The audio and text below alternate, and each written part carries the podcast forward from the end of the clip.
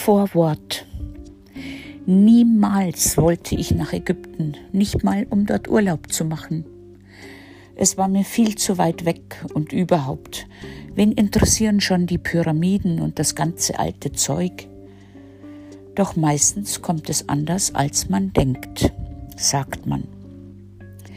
Ende 2010 erhält meine Tochter Tina ein Stellenangebot als Fachlehrerin für Ernährung und Gestaltung an der Deutschen Evangelischen Oberschule, kurz DEO, in Kairo. Sie bekommt die Stelle, vermutlich weil sich kein anderer Lehrer so kurz nach der arabischen Revolution im Januar 2011 nach Ägypten traut und ich begleite sie und meinen Enkel Dennis, der zu Beginn dieses Abenteuers im August 2011 siebeneinhalb Jahre alt ist und dort in die zweite Klasse gehen soll. Tinas Herausforderung ist ihre erste Anstellung als Lehrerin.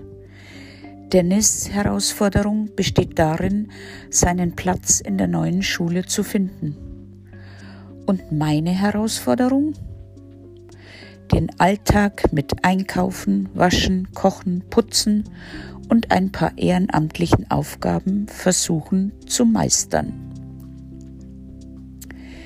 Tina verlängert sogar ihren Zweijahresvertrag um ein weiteres Jahr und erst im Juli 2014 endet unsere nicht immer einfache und nicht immer gemeinsame Zeit.